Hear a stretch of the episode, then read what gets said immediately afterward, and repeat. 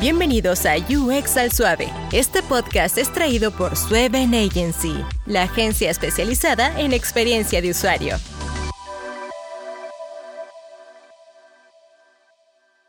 Bienvenidos a UX al Suave, un espacio donde hablamos sobre diseño e interacción en español y sin presiones. Hoy tenemos el gusto de tener a Carmen Fernández, UX Consultant en Readability. Hola Carmen, ¿cómo estás? Un placer de tenerte por acá. Muy buenas, ¿qué tal?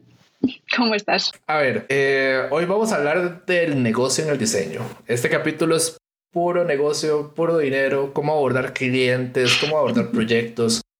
Ya hemos tenido varios capítulos donde lo vemos desde el lado romántico, podríamos llamarlo así, de, ay, qué bonitos proyectos y lo que hemos hecho y cómo se abordan de un lado de requerimientos y diseño. Este capítulo está más enfocado a verlo como un negocio. A ver, eh, pero vamos a comenzar un poco con Carmen. Hola Carmen. Este, ¿Quién es Carmen?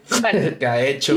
Te cuento. Su carrera. Eh, yo antes de llegar a Redbility eh, bueno, estudié diseño y branding. Al fin y al cabo, la carrera universitaria en la que yo eh, estuve estudiando estaba muy orientada a diseño, pero siempre desde un punto de vista de branding, de marketing, un poquito de negocio, ¿no? luego, por otro lado, en paralelo, yo estuve trabajando en una asociación de emprendedores durante varios años. Eso a mí me ayudó mucho a, al final, rodearte de ese entorno, aunque fuera para ayudarles en la parte de diseño y de marketing, eh, me ayudó muchísimo a entender, pues, eh, rodearme de esa gente ambiciosa que pensaba en el negocio, que no pensaba solamente en el diseño, ¿no? Eh, y al fin y al cabo, pues me hizo entender que el diseño no era una cosa puramente estética y únicamente estética, ¿no? Al fin y al cabo, pues el diseño son muchas más cosas. Después de eso, trabajé, al fin y al cabo, pues como diseñadora gráfica y web en una agencia de marketing digital, estuve en una startup fintech y todo eso, pues me ayudó un poquito más a entender, pues al final, que, que, al final el mundo del negocio, ¿no? No solamente la parte de diseño. Eh, pero me di cuenta después de todo aquello que después de trabajar en una agencia de marketing digital que como diseñadora gráfica que el diseño gráfico no era lo mío, no era únicamente lo mío, ¿no? No podía quedarme ahí.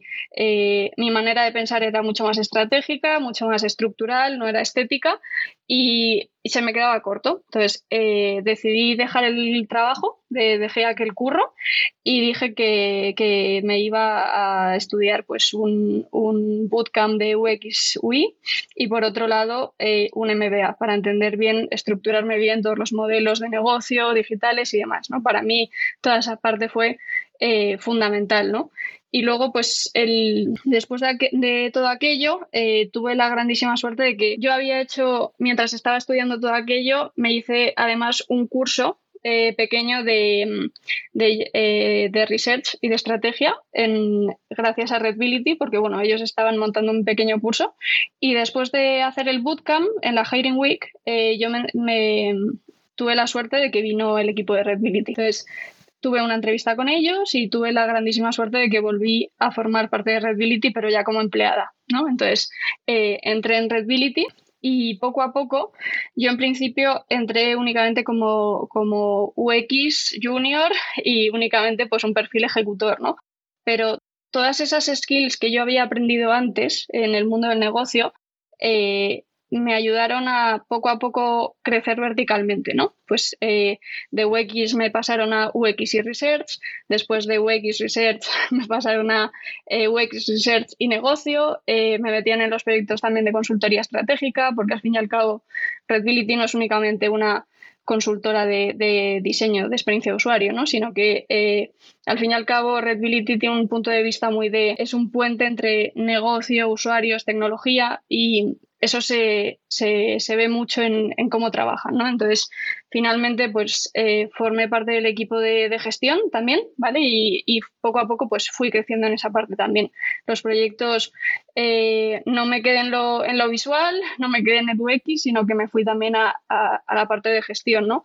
Eh, empiezas por la, parte de gestión de un proyecto, eh, después de varios proyectos, de gestión de proyectos y de clientes, eh, gestión de proyectos, clientes, equipo. Entonces, poco a poco vas creciendo y vas formando parte del, equipo de gestión de la compañía.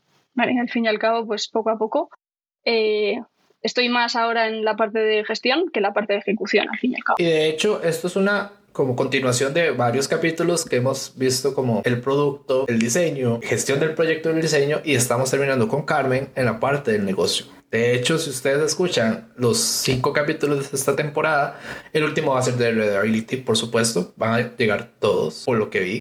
Eh, y se dan cuenta, lo toman del 1 al 5 es como casi que se lleva un proyecto de cero, desde el punto logístico, del punto de requerimientos, del punto de diseño y del punto de design ops. Y esto es lo interesante de esta nueva temporada. Hemos tratado de llevar este part, si lo podemos decir así, este, este camino para que sepan cómo es que se maneja a alguien que llega por la puerta de Readability. A ver, esto, es, esto lo hemos explicado así. Eh, increíblemente, este proceso ha sido de varios capítulos, ha sido la idea de que conozcan qué pasa del lado de las agencias eh, y del lado de las productoras de, diseño, por llamarlas así, eh, y cómo ellas atienden a un cliente. Porque al final del día, esto ha sido desde el lado de diseño y del lado de clientes y ahora estamos del lado de negocio. Eh, diseño de productos digitales. A ver, no me tienes que decir nombres de clientes ni mucho menos, pero ¿qué pasa cuando yo soy tu cliente, paso por la puerta de Readability? A ver, ¿qué es lo primero. Ahora, esto viene porque Carmen, aunque sea consultora UX, ella está en el lado de negocio, a diferencia de todos los anteriores capítulos que están en el lado de producto, por así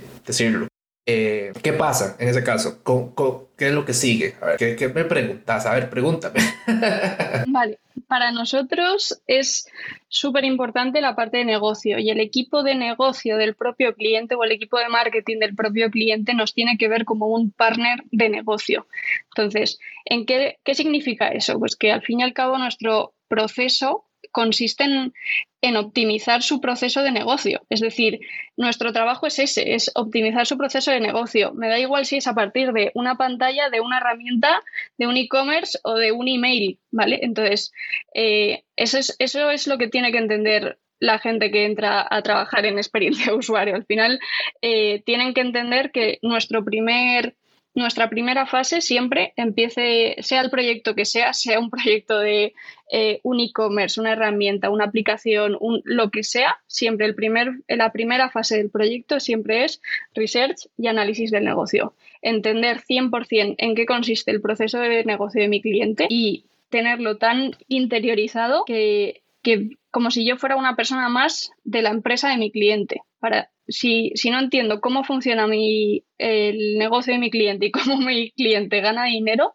eh, es imposible que yo me eh, que yo me convierta en ese partner de negocio. Entonces, para mí lo importante es que al final se tenga en cuenta em, todos los puntos de, de, cliente y al fin y al cabo que tengo que conseguir ver cuál va a ser la, opción que le salga más rentable la inversión en diseño, en experiencia de usuario eh, posible, ¿no? Es decir, puede ser que sea con, eh, con un email o puede ser con una herramienta súper compleja, pero al final yo creo que lo importante es que, el cliente te vuelva a llamar a ti, que, porque tú estás pensando en su bienestar y no estás simplemente pensando en ganar dinero. Seguramente a lo mejor no ganes eh, dinero seguramente con haciéndole la opción más rentable. Puede que sí, puede que no, pero seguramente te vuelva a llamar. Es decir, tan importante es el new business como el current business. Es importantísimo que te vuelvan a llamar después y para eso tienes que crear, tienes que crear una alianza con ellos, ¿no? Entonces, sí, para mí obviamente te puedo hablar de kickoffs, te puedo hablar de que obviamente lo primero que hacemos es nos presentamos nosotros, se presentan ellos, es importante saber los roles, quién es quién, quién es el responsable de quién, quién toma las decisiones en momentos en los que hay un poco de eh, disparidad de opiniones, ¿no? A quién tienes que contentar más en ciertos, en ciertos casos, ¿no? Eh, hay que comentar obviamente el proyecto otra vez con ellos, eh, a pesar de que estuviera todo planteado en la oferta, en el alcance, eh, y tienes que entender las expectativas de todo el mundo. Al final, no solamente puedes entender lo que en principio pone por escrito en la oferta, en el alcance, en eso que escribisteis hace un mes antes de que empezara el proyecto per se, sino que tienes que entender las expectativas de todo el mundo, desde la persona de, de marketing, de negocio, de, incluso de diseño, de cualquier cosa, que al final hay un montón de stakeholders sentados en la mesa ese primer día de kickoff, ¿no? Eh, y queremos siempre entender las necesidades del usuario desde de primera mano, es decir, eh, siempre intentamos volver a hablar con, hablar con los usuarios, ¿vale? En nuestro caso, yo estoy en un cliente en el que actualmente pues, nos dedicamos a mejorar las herramientas de gestión interna de la propia compañía, por lo tanto, tengo muchísimo acceso a los usuarios finales, porque al fin y al cabo mi cliente es a la vez usuario de estas herramientas, pero entonces tenemos mucha facilidad para eso, ¿no? Para escuchar esas necesidades del usuario de primera mano. Entonces, poco a poco, al fin y al cabo, pues tenemos que ir haciendo sesiones con ellos y hacerles entender cuál va a ser nuestra metodología y cuál va a ser la planificación que les planteamos, ¿vale? Al final, eh, que tengan que estemos todos en la misma página es muy importante y que entiendan tanto el cómo vamos a actuar a nivel de metodológico y cuáles van a ser los tiempos, tanto de trabajo como de revisión. O sea, esto es, esto es bidireccional. Es tan importante que tanto que yo llegue a tiempo a, los plazos de las pequeñas entregas que vayamos planteando, como que ellos eh, lleguen a los plazos de, feedback, ¿no? Que te den el feedback a tiempo, porque si no, al final la planificación eh, se diluye y, y no sirve para nada, ¿no? Ahora, qué, buena pregunta esto. ¿Cuándo se vuelve? A ver, yo creo que vamos aterrizando un poco esta conversación porque yo creo que esto se va a poner interesante. ¿Cuándo se vuelve importante? Y, traigo más preguntas. ¿Cuándo se vuelve importante las decisiones de saber, ok, esta decisión es lo mejor para el usuario, pero no lo mejor para el negocio?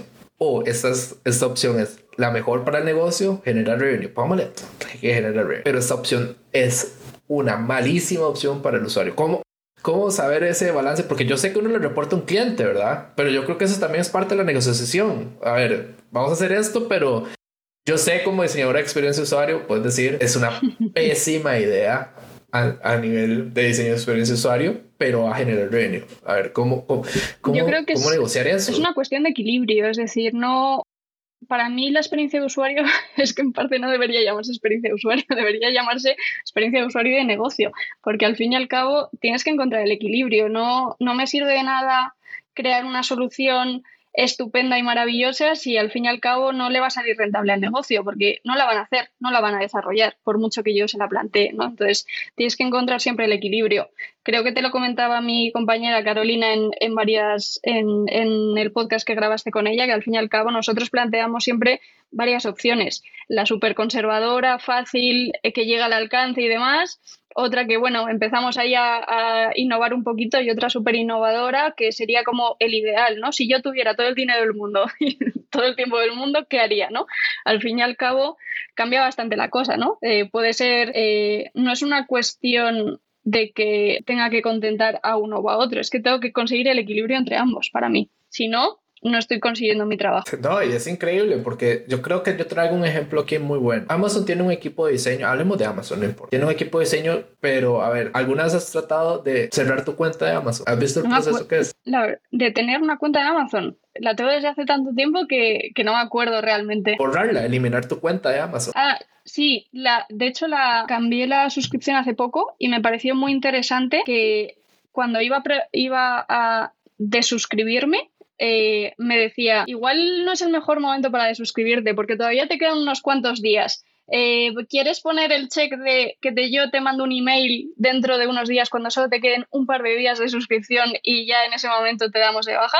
dije, hostia, esto, esto es la leche, porque eh, es verdad, he pagado por este mes, ya me lo han cobrado y me están dejando, o sea, eso a nivel de experiencia de usuario es brutal, porque me estás dejando utilizar los servicios que he pagado hasta el último momento y tú me estás dando la oportunidad de ello para que seguramente a futuro vuelva, ¿no? Si quiero volver a pagarlo, si tengo la oportunidad o la necesidad. Eso me pareció brutal. A eso iba, porque exactamente ese proceso es muy bueno, el de Prime, pero el de Amazon.com, el de tu cuenta de Amazon es pésimo.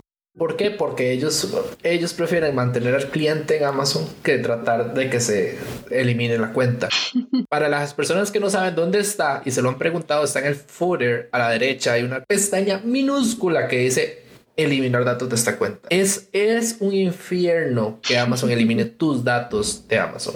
A ver, eh, eso es un patrón negativo, eh, un dark pattern a su mayor expresión pero ahí es donde yo hice la pregunta, porque ese es el mejor ejemplo. Es el peor experiencia de usuario, pero tiene un objetivo de negocio que la gente no se vaya. Punto. Y esa es la decisión que tomó Amazon. y, esa, esa, es la decisión. Sí, pero yo creo que hay que encontrar el equilibrio. Es decir, si tu cliente realmente se quiere ir, se va a terminar yendo y va a encontrar la manera para hacerlo. Y si va, si va a estar, si va a seguir siendo tu cliente a disgusto, no merece la pena que sea tu cliente, merece la pena que le mantengas contento todo el tiempo posible y que después de le dejes ir, porque al fin y al cabo lo mismo pensamos nosotros de cara a los clientes. O sea, para mí es más importante que un cliente tenga una buena experiencia de cliente. La experiencia de cliente en Redbility es el KPI número uno, o sea, es el principal. Si, el, si la experiencia de cliente está cubierta, el resto de cosas del, del proyecto seguramente se terminen cumpliendo. Pero si un cliente se va por dinero, eh, seguramente vuelva. Si se va por experiencia de cliente, porque ha tenido una mala experiencia, seguramente no vuelva en la vida. Entonces, es más importante que tenga una experiencia de cliente buena para que a futuro, si vuelve a tener pasta para poder pagarte, vuelva y piense en ti en el primero antes de pensar en otras opciones low cost, eh, a, que, a que se vaya porque ha tenido una mala experiencia, porque al fin y al cabo, por esa razón no va a volver nunca. Y yo creo que es donde aquí viene la pregunta de métricas. ¿Cómo sabemos como diseñadores qué métricas son? A ver, esto es muy extenso, esto se va a volver como todo el contexto de este podcast, yo creo, que es un, un tema que no nos enseñan en ningún lado.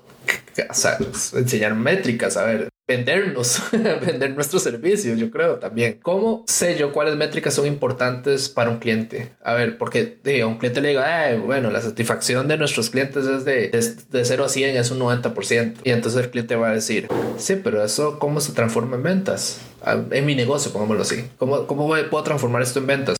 O lo mejor de todo puede ser, sí, mira, sí, reducimos, eh, reducimos un montón el bounce rate, ok, pero y al final, ¿de qué me sirve? ¿Verdad? O sea, eh, eso yo creo que también, y eso lo, lo bueno de tener a alguien que trabaje en esto, explicarnos cómo vender ciertas métricas. ¿Cuáles, cuáles son las métricas? Ya me dijiste una, ya, ya dijiste que uno de tus KPIs es ese. ¿Cuáles serían los otros, digamos?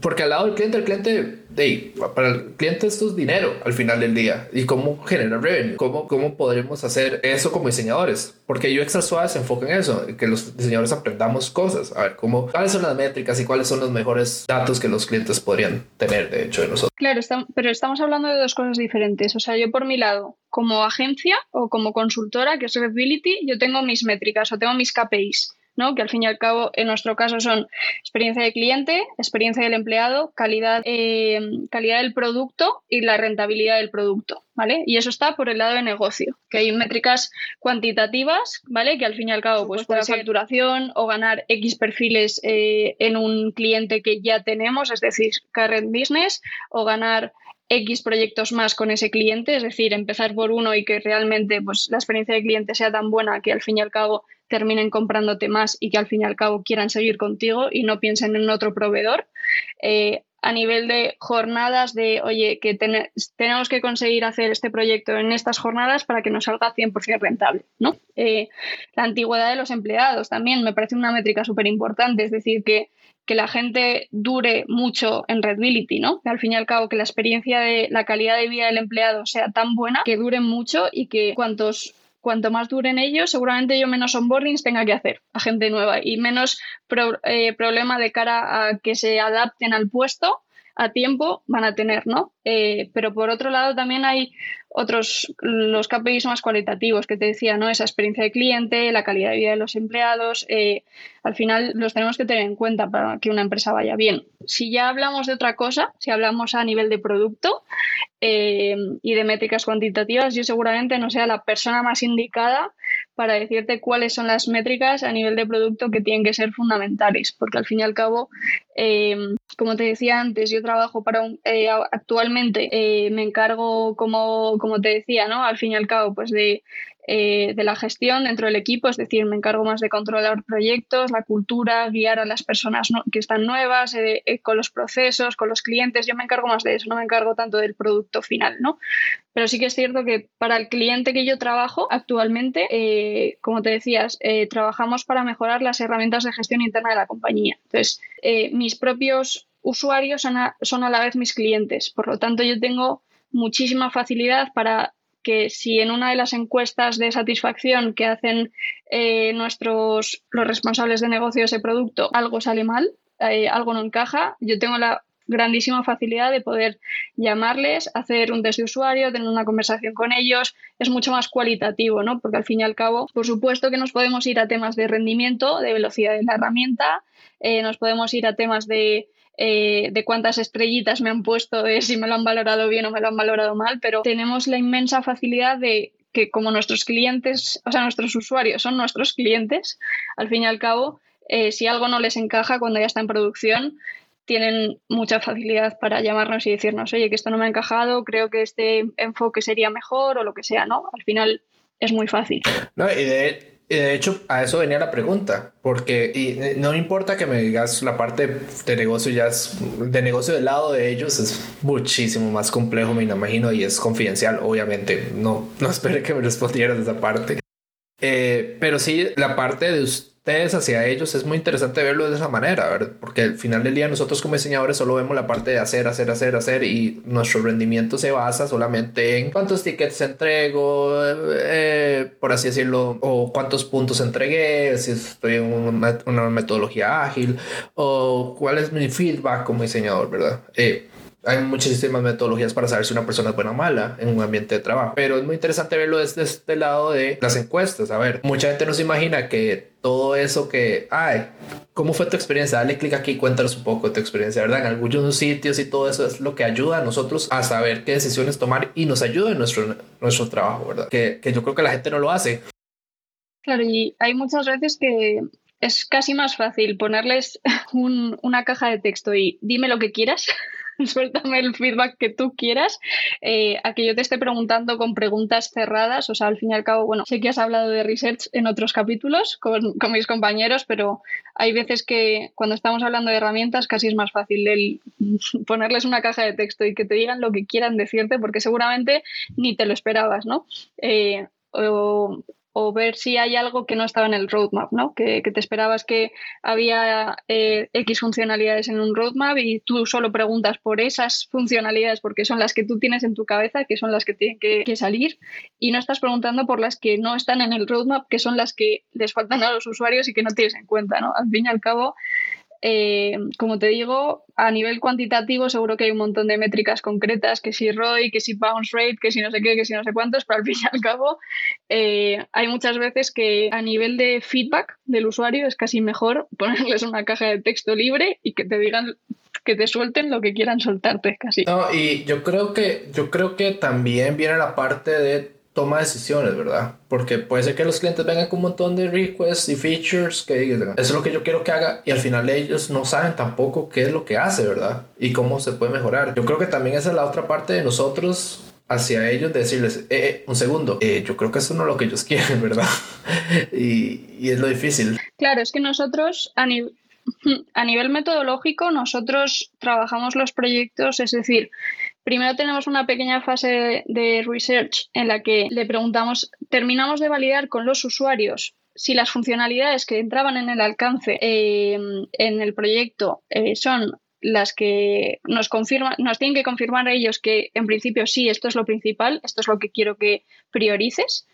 Entonces, después de que ellos nos terminen de confirmar que esa priorización de funcionalidades son las que las más importantes o las que deberían entrar en el MVP o lo que sea para que ellos puedan realizar su trabajo eh, al menos lo básico, lo mínimo y necesario. Después tenemos una fase de conceptualización en la que, pues, como te decía mi compañera, pues hacemos varias opciones. Pero después, cuando presentamos esas opciones, que primero las presentamos a negocio, si a negocio le parece bien, lo vemos con desarrollo, si a desarrollo también le parece bien, después lo tenemos que ver con usuarios. Es decir, que a negocio le parezca bien a nivel de negocio no quiere decir que al usuario le parezca bien a nivel de usabilidad y de experiencia de usuario, ¿no? O que eso sea lo más fundamental para que él pueda hacer su trabajo. O a lo mejor es que le estamos duplicando la funcionalidad y lo tiene en otra herramienta colindante en otra herramienta de, la compañía, ¿no? Eso, eso puede llegar a pasar. Nos ha pasado en algún momento de, oye, no, pero ¿qué pasa? ¿Que esto lo voy a tener que hacer aquí o al final lo tengo que hacer en la otra herramienta? O sea, hay veces que ocurren esas cosas. En compañías grandes como las que para las que trabajamos nosotros, hay veces que eh, están haciendo el mismo trabajo dos stakeholders de la propia compañía, ¿no? Entonces, por separado y que cada uno no sabe que el otro está trabajando en lo mismo. Entonces, tenemos que tener esa validación constante con los usuarios, por mucho que haya una primera fase de research en los proyectos, luego el research está intrínseco, está en cada una de las fases. Poquito a poco tenemos que ir validando siempre con usuarios que cada funcionalidad o cada o las conceptualizaciones a nivel general están, están cubriendo realmente sus necesidades. Entonces, al nivel tuyo, que yo creo que aquí viene la otra pregunta, eh, ¿cuáles son las fases del éxito? Digamos, ya vimos como ah, bueno, levantamos los requerimientos a nuestro negocio, bueno, al cliente, ¿cuáles serían las métricas de éxito en este caso? Porque vos estás del lado del negocio, digamos, volvemos a lo mismo. Pero para ti serían como, digamos, ok, basado en los objetivos, me imagino también, o ya más que todo, eh, mira, si hemos mejorado, que Z, X y son totalmente cualitativos o cuantitativos. Para mí, claro, es que depende, porque creo que te lo habrán comentado en otros, en otros eh, capítulos. Al fin y al cabo, Redbility tiene proyectos o sea, tiene dos tipologías, digamos, de cliente. Los clientes que son proyectos puntuales, que eso va con un alcance cerrado, con, una, con un presupuesto cerrado, con unos tiempos cerrados, una planificación cerrada. Y luego, por otro lado, están los clientes como en el que yo estoy trabajando actualmente, que son clientes entre comillas de mantenimiento, es decir, te pagan X perfiles durante un cuatrimestre, un año un, o dos años o el tiempo que sea, y tú tienes que atender a sus necesidades. Y no hay un alcance cerrado, no hay una planificación, un presupuesto, ¿no? Entonces, depende, porque si, si estuviéramos hablando de proyectos cerrados, con presupuesto cerrado y demás, te diría mis KPIs o para mí lo más importante es, eh, pues eso, eh, eh, hacerlo en, en, X jornadas para que nos salga 100% rentable. ese tipo de cosas, ¿no? Nos iríamos más a eso. o ganar X perfiles o, o conseguir crear la necesidad o eh, para que nos pidan más proyectos a nosotros o ese tipo de cosas, ¿no?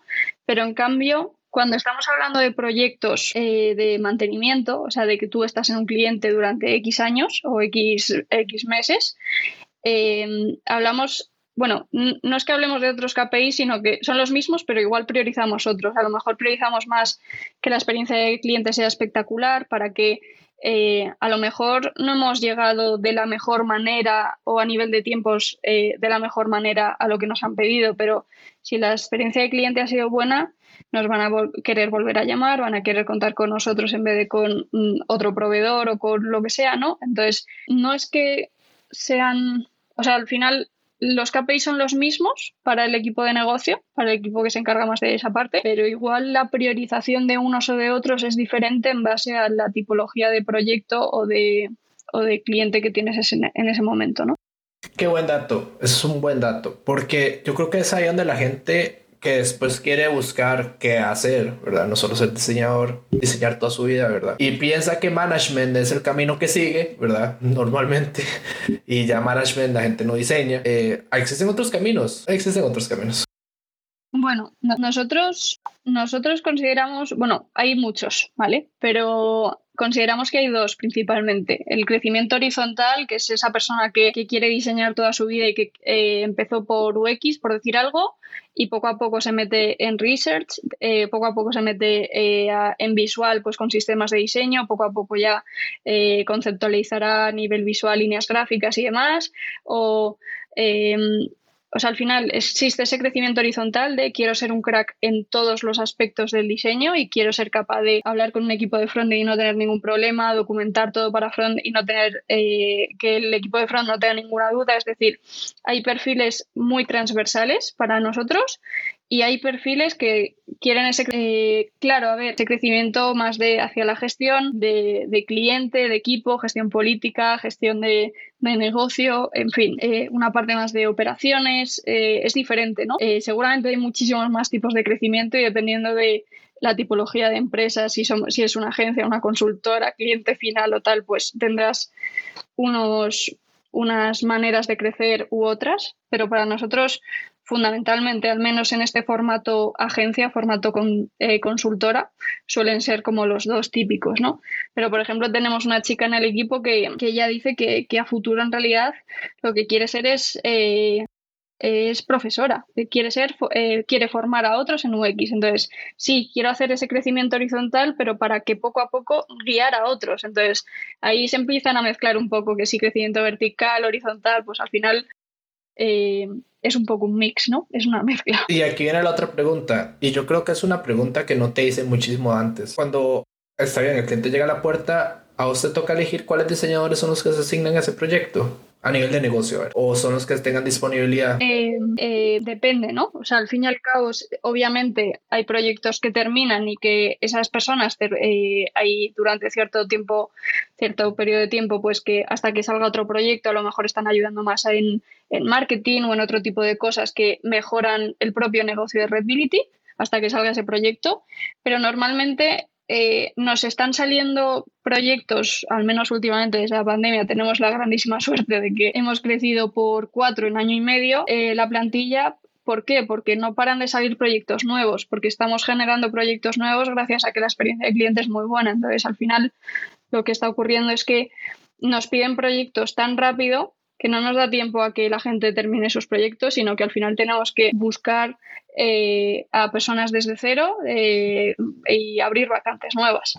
Entonces, depende. Lo normal suele ser, por suerte, por ahora está siendo lo, segundo, ¿no? Que tenemos que abrir vacantes porque... No, no, es un buen problema. eso es un buen problema. o sea, tener... tener... Qué, bendito problema, ¿eh?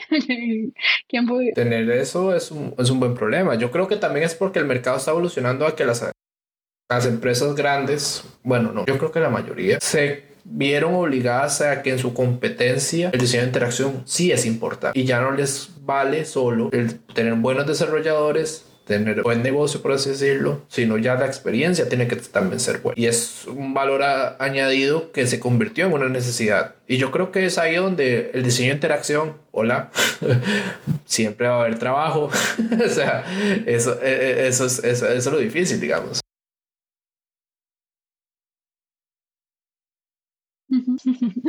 Claro, sí, no, o sea, no sé cómo, cómo, cómo será en Latinoamérica, eh, pero eh, la tendencia al menos, no sé si es la tendencia o es la experiencia que yo veo y lo que yo estoy, eh, es mi experiencia, pero bueno, lo que sí que nos pasa es que tenemos el, la gran ventaja de que al final las empresas grandes, en vez de intentar montar un equipo de, diseño dentro de su propia empresa, se está yendo a pensar en el especialista y está yendo hacia proveedores, ¿no? A buscar proveedores externos que sean el especialista eh, y sea la mejor persona que pueda eh, cerrar ese proyecto, ¿no? O sea, eh, desarrollarlo y, y, terminarlo, ¿no? Entonces, bueno, nosotros al menos estamos teniendo esa suerte de que al fin y al cabo, pues empresas grandes están pensando antes en contratar al proveedor especialista que en intentar empezar todo desde cero desde su propia empresa.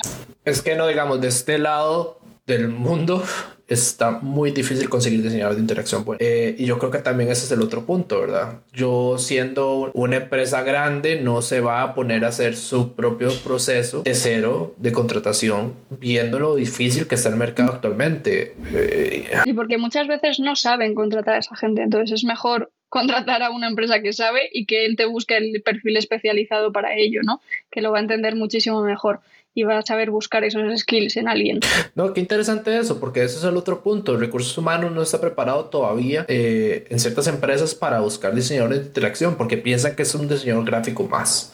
Hay que hablarlo así, perdón, pero hay que hablarlo así. A veces yo he visto vacantes en LinkedIn o en, otras plataformas que veo senior UX designer, fotógrafo. Sí, que quieren que seas diseñador gráfico de motion graphics, UX, visual, front y todo a la vez.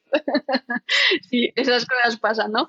Eh, nosotros tenemos la grandísima suerte de que nuestro equipo de recursos humanos lleva mucho tiempo trabajando con nosotros y, son personas que, que, o sea, nos cuesta mucho, es verdad, encontrar gente buena de recursos humanos, porque al final queremos gente o sea, no buena, sino buena y que realmente conozca nuestro sector, ¿no? Que, o sea, obviamente habrá otra gente que será muy buena en, recursos humanos, pero me refiero más a que estén especializados, que entiendan bien nuestro sector, que entiendan las skills que necesita la gente eh, de, nuestro, de nuestro mundillo, ¿no? Y, y con las necesidades concretas de nuestros clientes. Pero bueno, a nosotros la verdad es que en ese sentido nos está yendo bastante bien, si no, no habríamos crecido tan rápido si no tuviéramos un equipo que, nos está ayudando a eso, de recursos humanos. Y, bueno, eh, al final creo que hay que entender que el equipo de recursos humanos está para eh, partes del proceso de selección, digamos, más transversales y más de, a nivel eh, personal. Y, y, el equipo de, de gestión de proyectos de UX tiene que estar también en parte del proceso de selección para partes más que tienen que ver con las partes técnicas del proceso. Y unos tienen que validar unas cosas y los otros tienen que validar otras y es un trabajo en equipo. Ahí es, ahí es donde entra la parte del negocio, 100%. Yo creo que ahí sí es donde tomar las decisiones más importantes para seguir generando este revenue, de seguir contratando, seguir creciendo y es donde ya el diseño sí se vuelve un negocio. Que de hecho eso es el dónde, que era la pregunta, la última de este, como de esta parte, es dónde se vuelve un negocio. Exactamente ahí. Nosotros eh, tiene que seguir generando, generando proyectos para generar más capital y generar más contrataciones y esa bola sigue girando eternamente porque es así como, sí, hay necesidades en este momento en el mercado. Hay una necesidad muy grande de diseñadores de interacción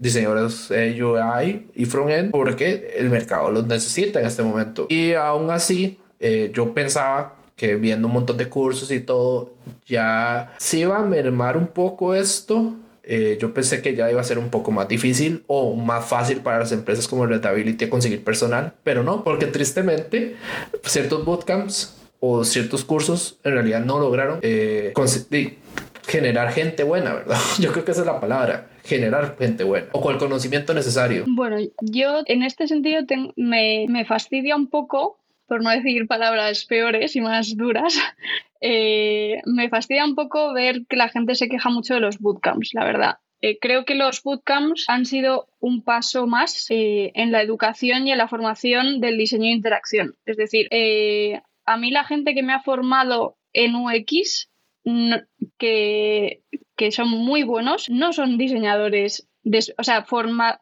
a nivel de formación no son diseñadores de interacción, son arquitectos, son gente de bellas artes, son gente que, está muy bien, porque es lo que tenían en aquel momento, ¿no? Aquella generación es lo que tenía a su disposición y es lo que, lo que hicieron, ¿no? Es lo que podían hacer. Pero poco a poco, eh, o sea, me parece un poco mal, el, un poco de necios el quejarnos de que es que la gente de Bootcamp eh, es mala. Sí, eh, por supuesto, no, obviamente no van a saber hacer un, proyecto de principio a fin eh, desde en cuanto salen del bootcamp, ¿no? Ni yo creo que el problema está en que nosotros esperemos que pueden hacerlo o el problema está en que a ellos en el propio bootcamp les digan que van a salir y que pueden cobrar una barbaridad o que pueden terminar un proyecto de principio a fin. Pero joder, hemos, eh, hemos mejorado mucho, o sea, hace 10 años o hace 5 años la gente no tenía acceso a un bootcamp y ya por lo menos ya tenemos acceso a una formación especializada en diseño de interacción, que antes no teníamos ni eso.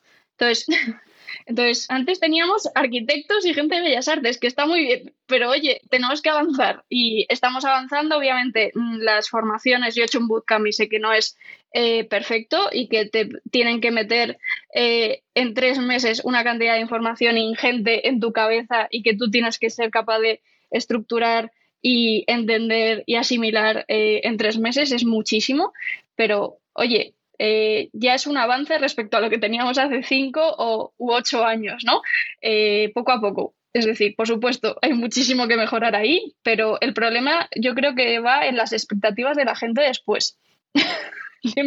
De, de, hecho, de hecho, sí, e, ese es el. Yo creo que ya lo hemos hablado en varios capítulos de los bootcamps y suena como que le estamos tirando duro a los bootcamps. No es eso. Lo que pasa es que hay gente que se aprovechó de la ola ascendente y decir, ah, van a ganar 100 mil dólares en Estados Unidos si llevan este bootcamp, van a ganar 150 mil dólares en Estados Unidos si terminan este bootcamp de seis meses. A ver, o este curso de Coursera de, o de Udemy en un año. O sea, eso es a lo que yo me refiero. Yo no estoy diciendo que no sea un mal inicio. A ver, eh, yo, tuve un yo tuve un capítulo donde hablamos del curso de Google, de Coursera. y yo lo dejé muy claro. Eh, a ver, yo creo que ya sé por qué Carlos se ríe. Esto, esto va a terminar mal. Eh, para mí, esa es una opinión personal. Es un buen curso, pero te enseña cómo el diseño de interacción se trabaja en Google. No abarca tanto contenido para, digamos, para el tiempo en que es si no te explica más como, mira, si trabajamos, si, si logras este curso, trabajas en Google. Porque al inicio se vendió así. Yo no sé si, si recuerdas que un momento Coursera tenía un banner gigante que decía que era el curso donde Google iba a contratar a sus juniors y no sé qué, y lo que terminaron quitando por lo mismo, porque ni Google contrató a las personas que terminaron ese curso de Coursera. Y eso es lo que pasa, digamos, Google crea ese curso que está muy bien para alguien que está iniciando y es muy barato, es vale 100 dólares eh, los siete meses que dura, pero al final del día no pueden pensar las personas que terminaron ese curso de que tienen la formación necesaria para trabajar todavía en un proyecto X, Y o Z, ¿verdad? Que yo creo que eso es a lo que yo estoy un poco en contra de que las empresas vendan eso. Claro, yo estoy en contra del, del mensaje eh, o sea, me parece un mensaje muy peligroso el cambia tu vida en tres meses, porque obviamente eh, no vas a ser capaz después de tres meses de eh, sacar un proyecto por ti mismo de manera 100% autónoma de principio a fin. es inviable. O sea, y, y, te están mintiendo y es una pena. Y es así, o sea, es un mensaje muy peligroso, pero obviamente estamos mejor que hace ocho años o cinco porque ya tenemos una formación para ello, ¿no? Ya tenemos una formación de diseño de interacción, de diseño web, de, diseño online, ¿no? Que al final todos hemos empezado en el diseño offline, en el diseño editorial y poco a poco eh, con nuestro esfuerzo y con nuestro y siendo autodidactas hemos acabado en diseño gráfico o en diseño eh, online, ¿no? Y bueno, oye, ya tenemos una base, pero obviamente hay que hacer eh, una educación reglada muchísimo mejor o mucho más extensa, ¿no? Al final, y que no se base solo en te doy X herramientas y X recursos y tú ya luego eh, terminas eh, aprendiéndolo por tu cuenta porque a mí no me da tiempo a impartir todo este conocimiento en tres meses. Ese es el problema, ¿no? El problema no es, eh, o sea, para mí que haya por fin formación está muy bien, pero obviamente hay que perfeccionarla, está claro. Aterrizarla. Yo creo que se llama aterrizarla de expectativas versus realidad, que yo creo que es que la gente pensó. Y eso es donde vamos de nuevo, donde volvimos al tema de conseguir personal se vuelve difícil. ¿Por qué? Porque vengo yo, no tengo experiencia en diseño de interacción, me venden en un bootcamp de tres meses que yo puedo trabajar en Redability y no tengo mi portafolio, no sirve porque solo es lo que lleva en tres meses. Sí, me voy a sentir como, ok, un momento, eh, algo hice mal. Que yo creo que es, eh, ese es el problema de, de, digamos, bootcamps de tres meses. Peor, eh, cursos técnicos de seis meses que en realidad no cubren el contenido, porque digamos, estamos hablando de que el bootcamp eh, está bien, pero le falta más contenido. Hay otros que no tienen ni la noción de qué es diseño de interacción, ¿verdad? Que eso es peor todavía porque la gente no lee y, se inscribió y eh, no es lo que ellos pensaban que era, ¿verdad? Que yo creo que también ahí viene el tema de yo como diseñador que invierto o quiero ser diseñador versus que recibo, ¿verdad? Pero sí, es, eh, los bootcamps han ayudado a que existan más diseñadores, correcto, pero creo que ya debería llegar un punto en que se estabilice un poco y bueno, yo quiero ser UX designer, este es como un camino más fácil para poder trabajar en un lugar como Redability, ¿verdad? O en una multinacional o una compañía más grande, ¿verdad? Como diseñador de interacción. Cambiemos de tema un poco. La última pregunta, ya casi, casi nos, nos quedamos sin tiempo. Tu peor error y por qué? A ver, ah, yo, yo no voy a dar contexto esta vez porque ya veo que esto termina mal siempre. A ver, tiene que ser tangible. o sea, eh, tiene que ser algo que vos hiciste mal. A ver, porque yo siempre después lo explico y después me dan vuelta y vuelta y vuelta y no lo termino. Tiene que ser algo que hicieron, hiciste mal, que sabes que actualmente está mal hecho o algo, un proceso, puede ser un proceso que vos digas, uy, no, qué error, y que aprendiste de ello. Yo creo que esa es la mejor parte, que, que aprendiste. Hey, pero a ver, vos, vos, Vos sabías que te iba a preguntar esto. Dale de vuelta, porque te mandé el guion hace como bastante tiempo. Claro, es que no es un error concreto, sino es un error constante y nos ocurre constantemente. Es, por un lado, lo bueno de, de Redbility es que toda la gente que está en el equipo de gestión siempre entra desde abajo. Entra como UX o como visual eh, super junior y poco a poco va creciendo en Redbility. Entonces, por un lado, esto está genial, ¿no? Porque al fin y al cabo, eh, la gente de Redbility que está gestionando Redbility actualmente es gente que sabe qué es el diseño, eh, sabe cómo trabaja la gente de Redbility, sabe cuál es la metodología de diseño de Redbility, eh, ha pasado por todo ello, ¿no? Y sabe perfectamente dónde están los problemas, dónde vas te va a costar te va a llevar más tiempo hacer X, en fin, ese tipo de cosas, por supuesto, está muy bien, ¿no? Pero por otro lado, eh, es una buena eh, al fin y al cabo, eh, a ver, no sé cómo decirlo.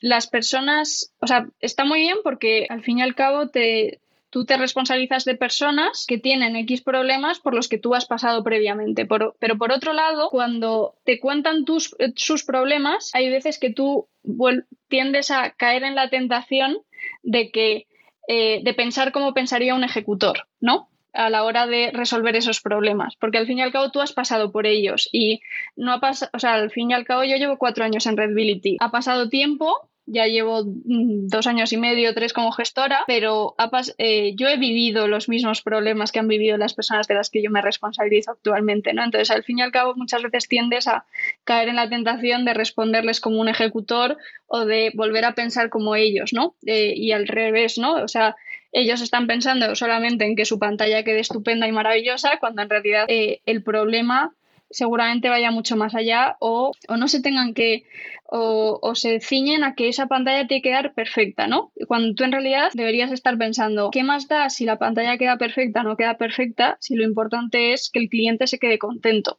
O sea, al final tú estás viendo un píxel en un sitio que seguramente el cliente no lo está viendo y no lo va a percibir, pero tú tardas dos días más en, entregarle una pantalla porque había un píxel que no te encajaba, ¿no? O un componente o una funcionalidad, ¿no? Entonces, al final, no es tan importante, o sea, obviamente es importante la calidad de producto, lo he dicho, es uno de los KPIs principales de Redbility, pero el principal, principal, principal es la experiencia de cliente y es que el cliente se quede tranquilo y se quede contento. Entonces, a lo mejor se queda mucho más tranquilo si le enseñas una pantalla eh, dos días antes porque por X, ¿no? Pues porque el equipo de desarrollo tiene que empezar su sprint o por cualquier historia, ¿no? Entonces, eh, o porque ellos tienen que escribir sus historias de usuario antes, o porque así les das más tiempo para que ellos lo puedan validar con su jefe. En fin, hay mil historias detrás que no tienes, que tú no tienes en cuenta cuando eres el diseñador, porque solo estás pensando en pintar la pantalla y que quede estupenda y que el píxel esté perfecto y que la funcionalidad esté súper cerrada, ¿no? Y en realidad eh, caemos en la tentación de, decir, venga, ay, sí, venga, vamos a mejorarla un poquito más, o ay, es que no me termina de convencer, cuando en realidad eso al cliente ya le está suponiendo una mejora abismal respecto a lo que ellos tenían al principio, ¿no? Entonces, no es un error concreto, no es un error súper, eh, sí, concreto, al fin y al cabo, eh, lo que, respecto a lo que me estabas pidiendo, pero sí que es cierto que es eso, ¿no? El, pensar antes en que la pantalla quede estupenda, antes que en experiencia de cliente, en rentabilidad y no solamente pues eso, ¿no? En la calidad del producto. 100%. Al final hay que pensar en el cómputo global de todo. No hay que pensar en que la pantalla te quede perfecta. Sí, ese es uno de los mejores consejos que yo he escuchado en mi vida. Porque yo, yo caí en eso, yo caí en eso alguna vez en mi vida. Todos hemos caído en eso al principio cuando empezamos. El, eh, otra cosa es que luego te atrape, ¿no? Cuando eres el gestor y tienes que liderar a esa persona y tienes que guiarla y tienes que decirle, no, para, esto ya está bien así, vamos a, presentárselo al cliente, ¿no? Pero ellos te dicen, no, no, espera, que quiero un poquito más. No, los tiempos son los tiempos y, seguro que eso ya le va a parecer perfecto y estupendo y maravilloso al cliente, porque él no está viendo lo que tú, no está viendo los espacios que tú estás viendo, no está viendo y seguramente le enseñes algo que no esté perfecto a nivel de espacios, que no esté con sus múltiplos de 8 o con sus historias, pero luego eso, después de esa presentación con el cliente, vas a tener tiempo hasta la entrega final para para terminar de ajustar las cuatro cositas que quieras, ¿no? Pero, oye, si consigues tener esa presentación con cliente un día en vez de dos días más tarde, pues muchísimo mejor, seguramente, porque al final estás pensando en el cómputo global, ¿no? De todo el proyecto y no en tu pantallita. Esto es lo que pasa, esto es lo que pasa cuando tenemos una persona que lo ve como negocio, no lo ve en diseño. Ah, ve, por eso hay que traer a Carmen hoy. Ve, porque digamos, sí, es cierto, otro diseñador, digamos, otra persona si lo ve no tanto del lado del tiempo, sino lo del lado de la perfección. Mi, mi, proyecto tiene que ser perfecto, mi diseño tiene que ser perfecto, todo tiene que quedar perfecto. Pero vos lo ves del lado del negocio. Si no llegamos a la presentación del cliente es un problema. a ver, es, es, el otro. Carmen como sí, sí, de hecho sí. Ah, es, otro si no llegas a la presentación del cliente, a lo mejor no vuelve a haber cliente. Ese es el problema. Te he dejado de oír. Eh, no, que me gustó ese error, me gustó, está, está muy bueno, está muy bueno. Y sí, like, porque es cierto. Me alegro. Eh, ya va a estar en el top de errores. No, y le voy a hacer el top. El uno es el uno es tremendo. El uno, eh, para los que lo recuerdan, fue el de Adrián hace uf, como dos años. diseñó, o sea, se diseñó todo, se hizo un prototipo de algo enorme de una aplicación en ese momento. El capítulo creo que 5 o 6. Hicieron un prototipo de Azure que le invirtieron horas y el cliente les dijo que no. Mm, ya no me interesa, gracias. Después de no haber cobrado las horas extra para enseñar el proyecto ni pedir el adelanto, eh, no, yo creo que ya es una muy mala idea. No, ya no voy a seguir con el proyecto y después de invertir toneladas de tiempo. Bueno, ahí también está el, el saber gestionar la parte de facturación, ¿no? Es que a lo mejor tienes que facturar al principio del proyecto un poquito, a mitad del proyecto cuando llevas, llegas a Xito otro poquito y al final del proyecto, cuando terminas todo el proyecto, pues eh, terminar de facturar el proyecto, ¿no? Porque si no te quedas así, ¿no? Que al fin y al cabo hay proyectos que empiezas y, y que luego pues eh, deciden pararlos, ¿no? Cuando ya has empezado y tú ya has trabajado tus horas. Por eso, es un, por eso es un error. Exactamente por eso es un error. Yo pido por adelantado. Yo, yo, yo pido por adelantado. A ver, ya esto no somos amigos, no somos nada, no yo vivo del dinero, del cruel y frío dinero, perdón, pero es así. y yo creo que eh, hay que pedir parte por y, y, aquí es muy dado de este lado de que es como, sí, sí, cuando eh, después te pago, después lo vemos, y entonces ahí se vuelve un tema complicado. Yo creo que ese es un curso que podríamos hacer alguna vez de cómo cobrar, suena como la mafia, este, cómo cobrar, digamos, eh, saber cuándo, porque hay momentos en que uno tiene que tirar para atrás como, ah, no, este no es el momento todavía, eh, no estamos todavía para cobrar. Eh, pero sí, yo creo que eso es un curso, un curso en línea podría ser para saber, saber cuándo facturar. 100%. Muchísimas gracias, Carmen, por estar aquí hoy. Eh, un placer. Sí. es, es tu casa. Espero que la hagas. Muchísimas gracias por dejarnos este espacio al equipo de Redbility y poder contar también pues nuestro punto de vista al fin y al cabo. Espero que la hayas pasado bien. Bueno, todo lo han pasado bien. Ah, bueno. Eso, es lo importante. Esa es tu casa, las puertas están abiertas. Yo sé que es tarde para ti ya, eh, pero cuando quieras puedes volver. Esto fue. Sí, se me ha hecho de noche mientras. no pasa nada. No pasa nada. Eh, esto fue UX al Suave. Eh, mi nombre es Francisco Bravo. Nos pueden escuchar en Spotify. Apple Podcast y YouTube. Este es el capítulo número 4 de la nueva temporada. Próximamente vamos a tener más capítulos. Salen cada jueves. Hasta pronto.